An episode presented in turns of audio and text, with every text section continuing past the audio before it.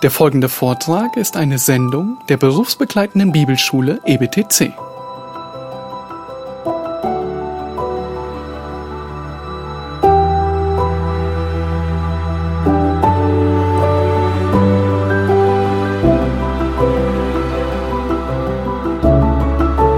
Es gibt eine Eigenschaft, die du und ich besitzen müssen, wenn wir in den Augen Gottes irgendetwas sein wollen.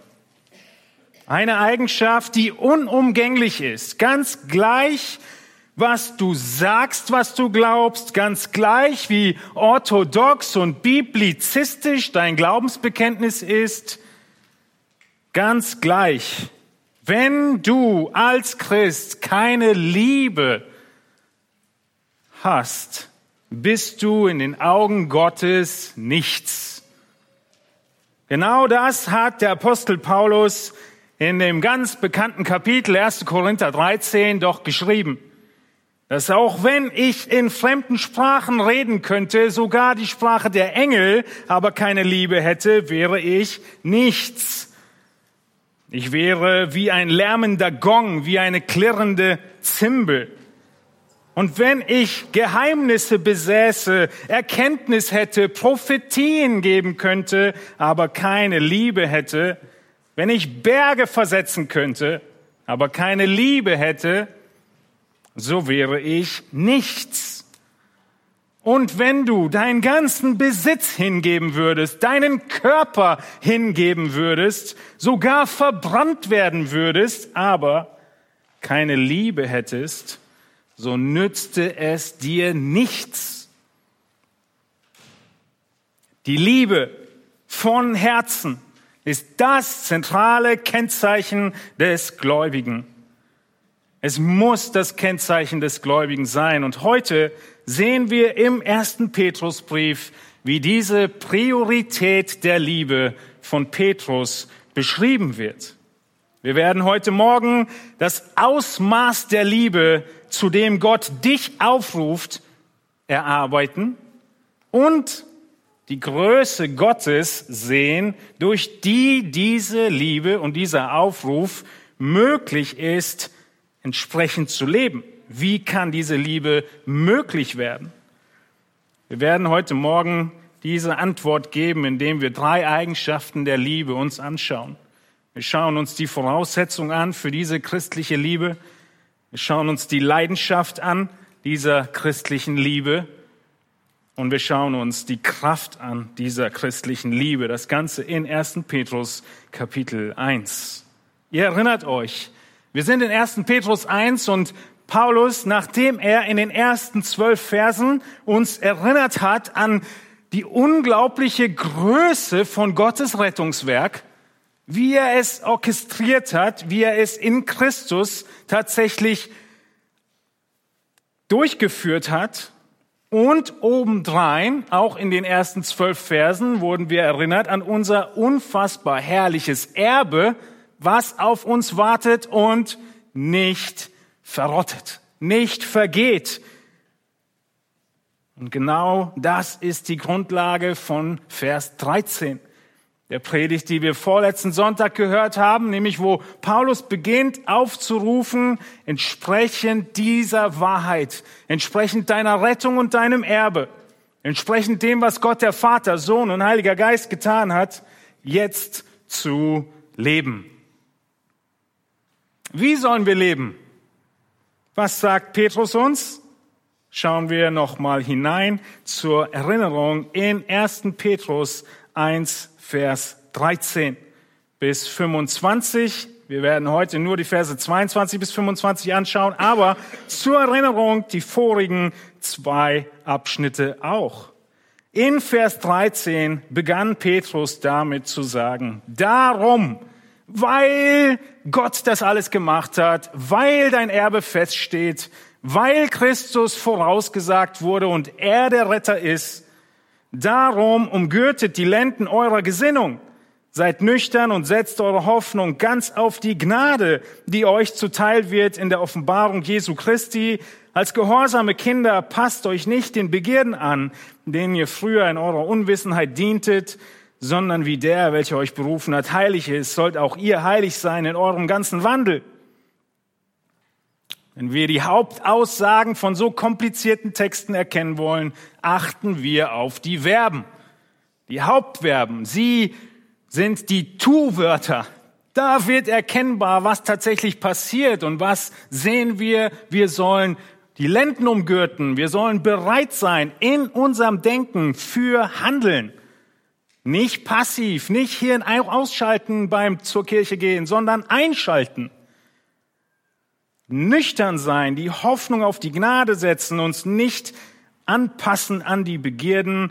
Stattdessen Vers 16, ihr sollt heilig sein, denn ich bin heilig. Und es geht weiter in Vers 17 die nächste Predigt, die wir gehört haben. Und wenn ihr den als Vater anruft, der ohne Ansehen der Person richtet nach dem Werk jedes Einzelnen, so führt euren Wandel in Furcht, solange ihr euch hier als Fremdlinge aufhaltet. Denn ihr wisst ja, dass wir nicht mit vergänglichen Dingen, mit Silber oder Gold losgekauft worden sind, losgekauft worden seid aus eurem nichtigen, von den Vätern überlieferten Wandel, sondern mit dem kostbaren Blut des Christus als eines makellosen und unbefleckten Lammes. Er war zuvor ersehen, vor Grundlegung der Welt, aber wurde offenbar gemacht in den letzten Zeiten um euretwillen, die ihr durch ihn an Gott glaubt, der ihn aus den Toten auferweckt und ihm Herrlichkeit gegeben hat, damit euer Glaube und eure Hoffnung auf Gott gerichtet seien für dein Wandel in Furcht. Und dann kommt der Text von heute. Da ihr eure Seelen im Gehorsam gegen die Wahrheit gereinigt habt durch den Geist, zu ungeheuchelter Bruderliebe, so liebt einander beharrlich und aus reinem Herzen. Denn ihr seid wiedergeboren, nicht aus vergänglichem, sondern aus unvergänglichem Samen durch das lebendige Wort Gottes, das in Ewigkeit bleibt. Denn alles Fleisch ist wie Gras und alle Herrlichkeit des Menschen wie die Blume des Grases. Das Gras ist verdorrt und seine Blume abgefallen, aber das Wort des Herrn bleibt in Ewigkeit. Das aber ist das Wort, welches euch als Evangelium verkündigt worden ist. Gott hat gewirkt, sich Rettung gegeben. Gott hat dein Erbe fest verheißen. Es wartet auf dich, auch wenn die Bedrängnis und Schwierigkeiten und Leid im Moment ihren Platz haben in deinem Leben. Und du sollst entsprechend dieser Berufung leben, mit eingeschalteten Hirn, nüchtern, wissen, worum es geht, streben nach Heiligung. Und hier gipfelt der Abschnitt in der Liebe. Die Liebe ist die Priorität unseres Lebens, die höchste Tugend, zu der Petrus nun aufruft. Liebe. Ohne Liebe sind wir nichts. Das ist die Botschaft heute Morgen. Liebe von Herzen füreinander als Geschwister. Die drei Merkmale der christlichen Liebe. Zuerst die Voraussetzung der christlichen Liebe. Wir sehen das in dem ersten Teil von Vers 22, die Voraussetzung der christlichen Liebe. Eigentlich wisst ihr es, aber ich wiederhole es trotzdem. Es gibt so viel Verwirrung in Bezug auf die Definition von Liebe. Kaum trifft ein Mädchen einen Jungen, ist die Frage, und liebst du ihn? So verwirrend und irreführend. Als ob die Liebe ein Zustand wäre, als ob die Liebe ein Virus wäre, gegen den man sich nicht wehren kann. Die armen Leute. Liebe ist nicht etwas, was einen umhaut, ohne dass man etwas davon mitbekommen hat. Das ist nicht die Definition der Liebe in der Bibel. Was meinen wir damit, wenn wir von christlicher Liebe sprechen? Nicht die Welt, die Definition der Welt von Liebe sondern er ruft uns, Petrus, Gott ruft uns zu einem viel höheren Maßstab auf der Liebe, viel edleren Maßstab. Eine Liebe, die über jede egoistische und oberflächliche Liebe hinausgeht. Und genau das werden wir heute Morgen sehen. Eine Liebe, die über die egoistischen und oberflächlichen Dinge hinausgeht, die die Menschen kennzeichnet, die Gott nicht kennen. Sie lieben nur in Bezug auf sich und sie lieben oberflächlich. Aber es muss eine Verwandlung stattfinden in einem jeden Menschen, wenn er so lieben können will. Diese Liebe schenkt Gott dir. Von dieser Verwandlung lesen wir hier in Vers 22. Es ist die Voraussetzung der christlichen Liebe. 1. Petrus 1, 22 heißt es, da ihr eure Seelen im Gehorsam gegen die Wahrheit gereinigt habt durch den Geist zu ungeheuchelter Bruderliebe. Bevor du anfangen kannst, Liebe zu definieren, bevor du anfangen kannst, diesen Aufruf zu lieben umzusetzen, musst du diese Voraussetzung, die hier beschrieben wird, erlebt haben. Du musst eine gereinigte Seele haben. Die Seele muss gereinigt sein. Wie wird deine Seele rein? Reinigen, von Verunreinigung befreien. Wir lesen im Alten Testament sehr häufig von Reinigung, dort in der Regel fast immer die zeremonielle Reinigung, die Anforderung des mosaischen Gesetzes, im Neuen Testament wird aber die Reinigung fast immer dafür verwendet, dass es deine Moral beschreibt. Du musst moralisch rein sein. Das heißt, frei von sündigem Einfluss. Und diese Reinheit, sie ist gekoppelt auf das, was vor dir liegt. Ihr wusstet, heute Morgen gehen wir zum Gottesdienst und deshalb habt ihr euch die Augen gewaschen. Ihr wusstet, was kommt, worauf es hingeht. Und deshalb habt ihr euch vorbereitet. Wenn ihr eine Hochzeit habt und wisst, ich komme dann demnächst zur Hochzeit, dann wird vielleicht die eine oder andere sogar ein neues Kleidchen finden wollen. Weil man weiß, dort geht es hin. Und genau dasselbe tun wir. Wir wissen, wo es hingeht. Johannes spricht in 1. Johannes 3 davon. Jeder, der diese Hoffnung auf ihn hat, die Hoffnung auf Christus, die Hoffnung bei ihm zu sein, reinigt sich gleich wie auch er rein ist.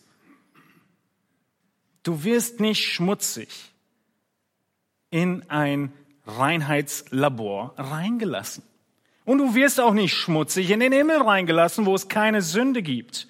Und deshalb ist das der Motivationspunkt und es ist nicht nur in 1. Johannes so, sondern Petrus denkt genauso. Unser Text ist nicht isoliert, sondern in einem Zusammenhang geschrieben und schaut in euren Bibeln in Vers 21 hinein. Dort schreibt Petrus, der Text vor unserem Vers, die ihr durch ihn an Gott glaubt, der ihn aus den Toten auferweckt und ihm Herrlichkeit gegeben hat, damit euer Glaube und eure Hoffnung auf Gott gerichtet sein. Deshalb haben wir unsere Seelen im Gehorsam gereinigt. Seht ihr, dass der Zusammenhang genau derselbe ist? Gott hat ihn aus den Toten auferweckt. Er ist herrlich im Himmel. Das ist unsere Hoffnung. Und auf diese Hoffnung hin reinigen wir unsere Seelen. Es ist doch super interessant, da welche Form des Verbes Paulus hier benutzt. Er sagt nämlich, ihr habt eure Seelen gereinigt. Ihr habt sie gereinigt. Es ist im Perfekt. Es ist eine abgeschlossene Handlung in der Vergangenheit, die auch heute noch Auswirkungen hat. Das ist geschehen ein für alle Mal. Was meint Paulus, Petrus, Entschuldigung, damit? Er spricht von der Reinigung eurer Seelen. Der Seele, die Petrus hier als Synonym für dein ganzes Sein benutzt. In Petrus, 1. Petrus 1, Vers 9 hat er uns schon gesagt, dass das Ziel ist die Rettung unserer Seelen. Petrus verwendet also diesen Begriff als dein ganzes Sein, alles was du bist. Kurzer Seitenausflug. Der Mensch besteht aus einem einzigen Teil. Wir sind im Wesen eins. Und trotzdem bestehen wir aus dem materiellen und dem immateriellen, dem physischen und dem seelischen. Diese zwei sind unsere, ist unser Wesen. Und die Bibel benutzt für das Immaterielle viele Synonyme. Das Immaterielle wird als Seele bezeichnet, als Geist bezeichnet, als Herz bezeichnet, als Verstand bezeichnet. Aber es ist immer das Immaterielle und so besteht der Mensch. Er ist ganzheitlich vor Gott eins und er besteht aus zwei Teilen, dem materiellen und immateriellen und er beschreibt hier die Seele mit der Seele, den ganzen Menschen. Die Seele reinigen ist nicht losgelöst von deinem Körper. Wenn du dieser Ehrlehre glauben willst, dann lies noch mal den ersten Johannesbrief. Das war der Gnostizismus, so nennt man diese Ehrlehre in der Theologie, die behauptete, du kannst in deiner Seele rein sein, sogar sündlosen, perfekten Zustand erreichen, aber in deinem Körper kannst du tun und lassen, was du willst. Wir haben da auch mal ein paar Predigten zu ersten Korinther gehalten. Das war ungefähr das, was die Christen damals auch gedacht haben. Ich kann in meiner Seele ja rein sein und gerettet und mit meinem Körper kann ich weiterhin in den Hurentempel gehen. Das ist nicht, wie Gott es sieht, sondern alles, was du tust, ist ganzheitlich. Du kannst hier nichts davon hineininterpretieren, dass nur deine Seele gereinigt wäre, sondern Petrus meint dein ganzes Sein. Nun die Schlüsselfrage, wie? Wie kann ein Mensch vor Gott rein sein? Der Text verrät es uns. Die Antwort ist im Text. Wir müssen gehorsam sein gegen die Wahrheit. Seht ihr das? Eure Seelen im Gehorsam gegen die Wahrheit gereinigt durch den Geist. Im Gehorsam findet die Reinigung statt. Moment mal, du hast doch gerade gesagt, es ist ein abgeschlossener Prozess in der Vergangenheit. Ja. Du warst, wenn du gläubig bist, Gott gehorsam. Und dieser Gehorsam hat zu deiner Rettung geführt. Habt ihr je darüber nachgedacht, dass Gehorsam dich rettet? Nicht nur Glauben? Nun, die beiden sind synonym. Glaube beinhaltet Handeln. Du kannst nicht sagen, ich bete ein Gebet, ich glaube, Gott rettet mich und dann so weiterleben wie bisher, sondern Christus muss dein Herr sein. Er wird derjenige, der jetzt zu sagen hat, was Sache ist in deinem Leben. Und zwar vom ersten Moment des Glaubens. In 1. Petrus 1, Vers 2. Zurückspulen. Anfang des Briefes sagte Petrus schon, die ihr auserwählt seid gemäß der Vorsehung Gottes des Vaters in der Heiligung des Geistes zum Gehorsam und zur Besprengung mit dem Blut Jesu Christi. Das ist unsere Rettung. Der Gehorsam ist impliziert.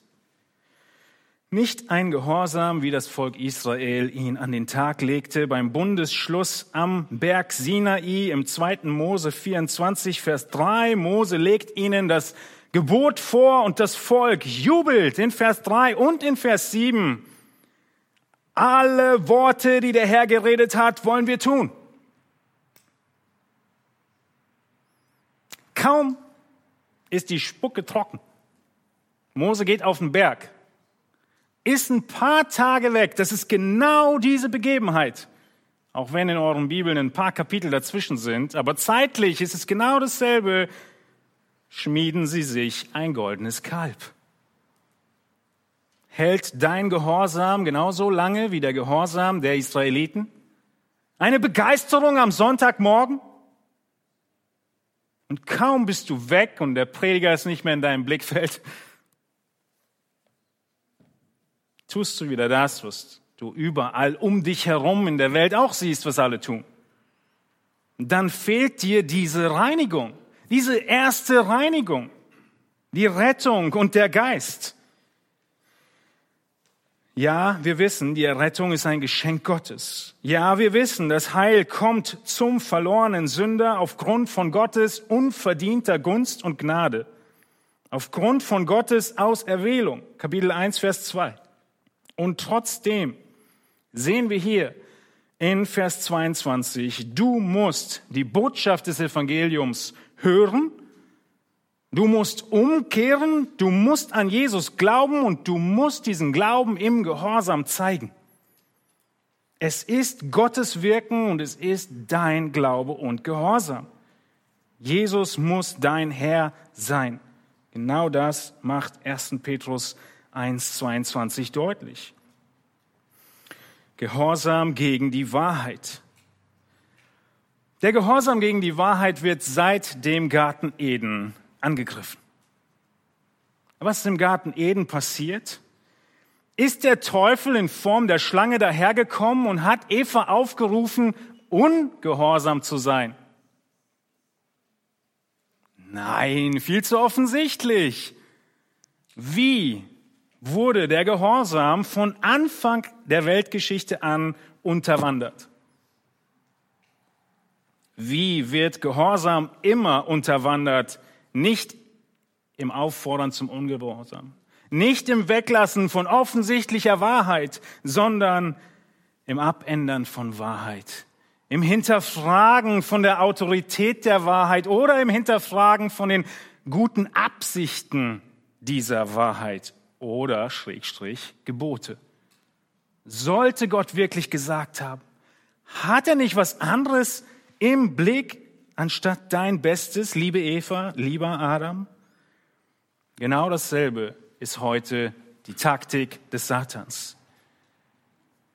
Dieser Gehorsam, er wird so verwaschen und unterwandert, indem die Wahrheit jedem selbst überlassen wird. Du kannst entscheiden, was deine Wahrheit ist.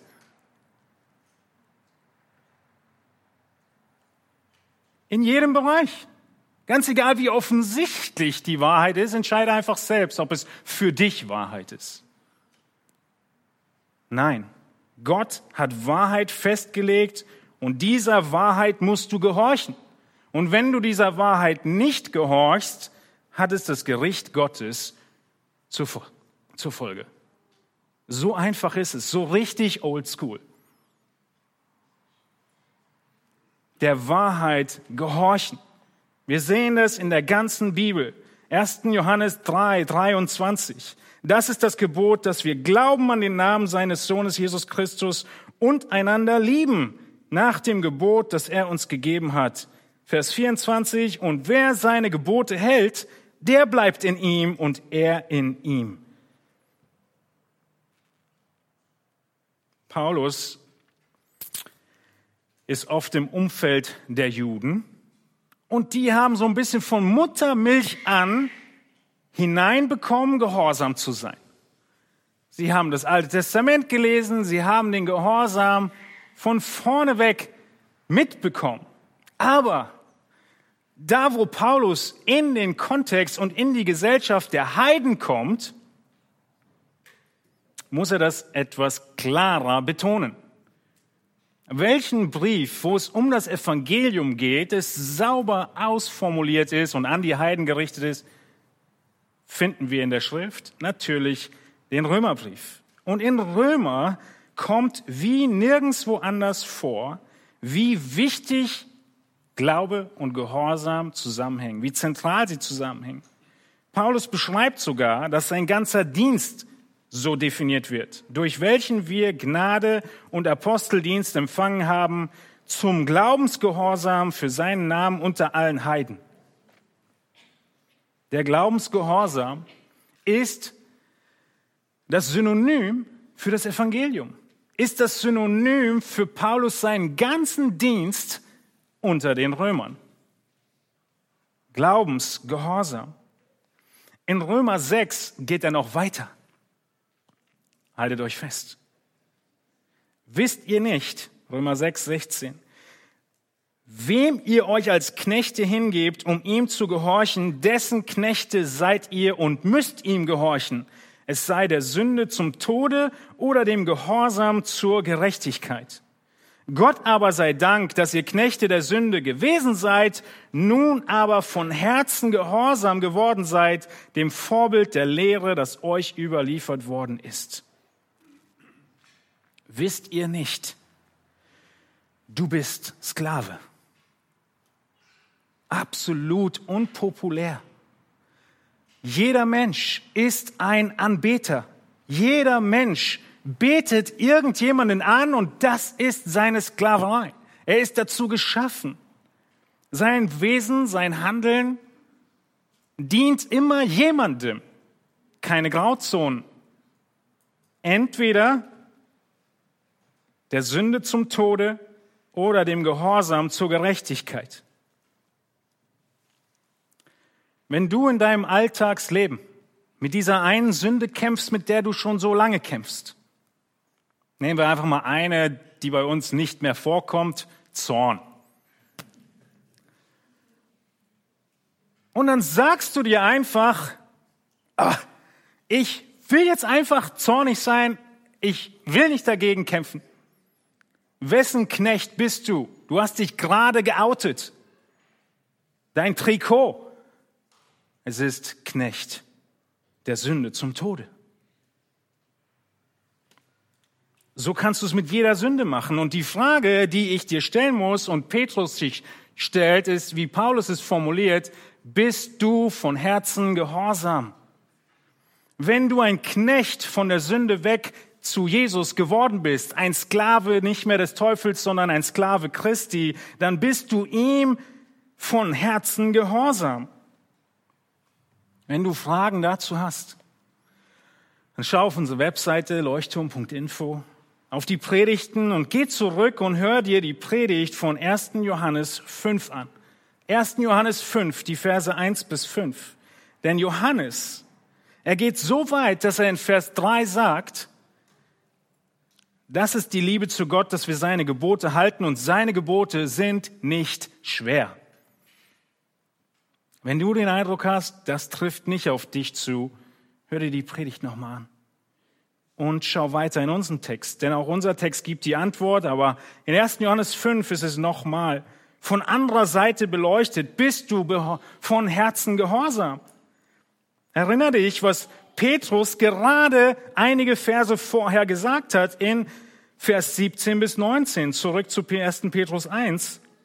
Vers 17, wenn ihr den als Vater anruft, der ohne Ansehen der Person richtet, nach dem Werk eines jeden Einzelnen, so führt euren Wandel in Furcht, solange ihr euch hier als Fremdlinge aufhaltet, denn ihr wisst ja, dass ihr nicht mit vergänglichen Dingen, mit Silber oder Gold losgekauft worden seid, aus eurem nichtigen, von den Vätern überlieferten Wandel, sondern mit dem kostbaren Blut des Christus, als eines makellosen und unbefleckten Lammes. Du musstest losgekauft werden. Das Bild, was Petrus hier den Zuhörern in Erinnerung ruft, ist der Sklavenhandel der damaligen Zeit. Die Sklaven wurden ausgestellt, in der Regel mit einem Schild von all ihren tollen Fähigkeiten, entblößt sehr häufig, um zu sehen, was man da kauft. Und du wurdest von dem Sklavenhandel und dem Sklaveninhaber, dem Teufel, losgekauft. Nicht mit irgendwelchen Silberstücken, nicht mit Gold, sondern Jesus Christus hat sein eigenes Blut bezahlt. Und deshalb, weil er das bezahlt hat, um dich frei zu kaufen, bist du jetzt von Herzen gehorsam. Das ist der Gedanke, aus dem Petrus kommt.